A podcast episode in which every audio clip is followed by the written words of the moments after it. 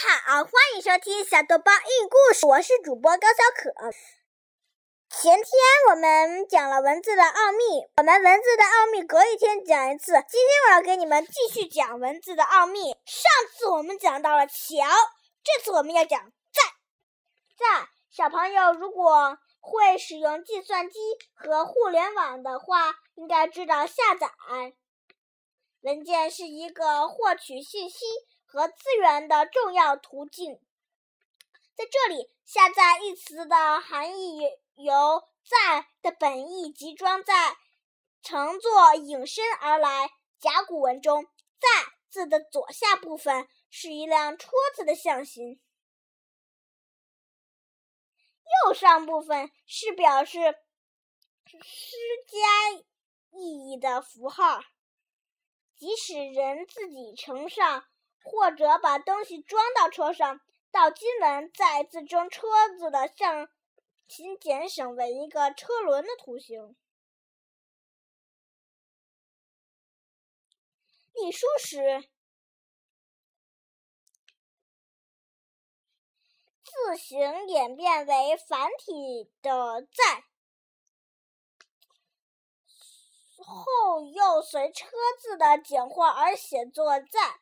在有两种读音，表示年岁或者记录、开灯、描绘等意时读载，如千载难逢、转载、连载等表示装充满或者乃于是等等意时读载，如满载而归、怨声载道、载歌载舞。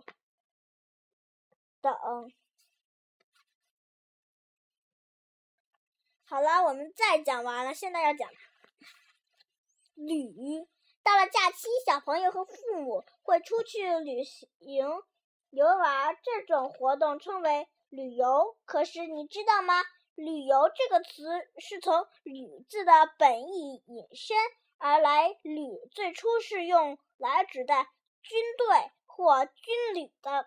甲骨文和金文中，“吕”的上半部分是军旗的象形，下半部分是两个人，两行会意为跟随军旗行进的军队。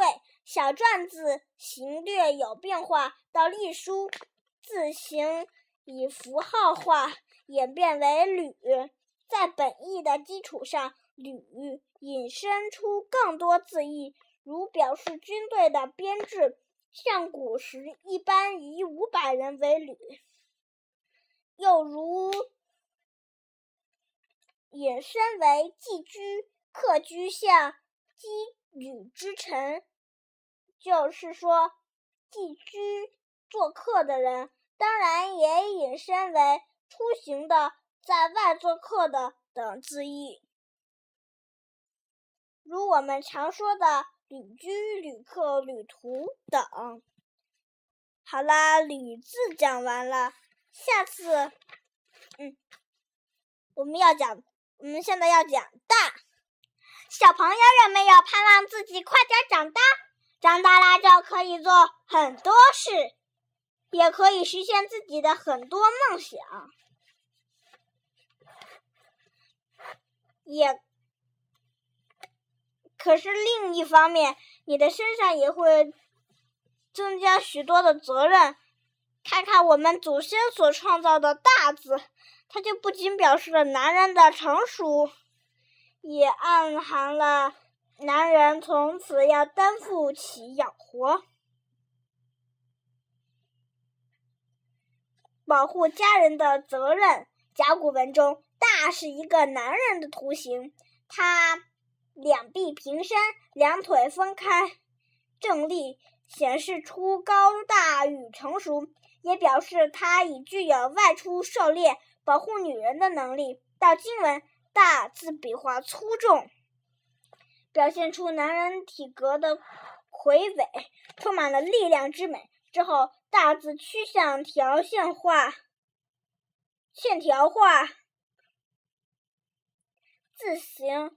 没再发生什么变化，大的本意指大人，后来引申出比对的含义，指在面积、体积、力量、年龄、重要性等方面超过，所比对项等于小相对。